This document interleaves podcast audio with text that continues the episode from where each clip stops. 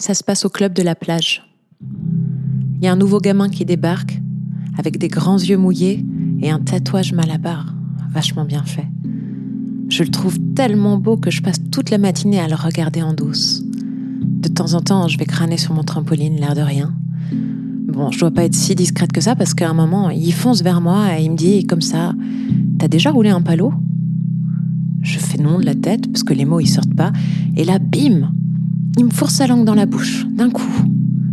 Il a un goût de carambar vraiment super bon, alors euh, je le laisse faire. À la fin du baiser, il me fait un grand sourire et moi je fais pareil parce que je viens de tomber amoureuse. Mais là, le mec, il se barre. Il me laisse là au milieu du club, planté comme une conne. Et le pire, c'est que je le vois se pointer devant une autre gamine juste à côté, lui poser la même question, lui rouler le même patin caramel, sauf qu'à la fin du bisou, il lui prend la main. Connard, va.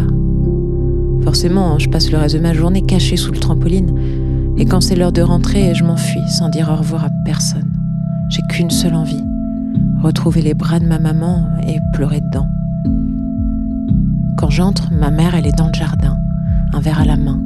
Dès qu'elle m'aperçoit, elle me regarde d'un drôle d'air et je me dis que c'est magique les mères, que ça vole dedans des cœurs direct. Mais se met à crier. Qu'est-ce que t'as fait de ta chaussure? Quelle chaussure? Je réponds.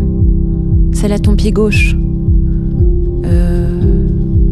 Je laisse un silence, le temps de réfléchir, et puis ça y est, je me souviens, alors je lui explique. J'avais un caillou. Elle répond Comment ça, un caillou? Je lui dis Bah, un caillou qui faisait mal dedans. Elle demande Et alors?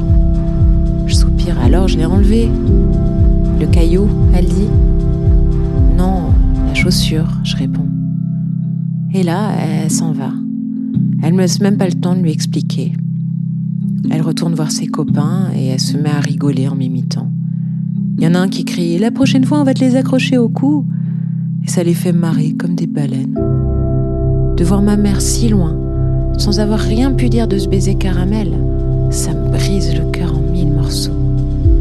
Alors je me réfugie dans ma chambre et j'allume la télé. Je tombe Sur l'autre connasse de Cendrillon avec sa godasse en verre. Alors moi, le lendemain, j'ai pris ma tongue et je l'ai jetée sur la gueule de Monsieur Caramel. De toute façon, les princes charmants, c'est bon pour les grognasses. Et les chaussures en verre pour boire du champagne dedans.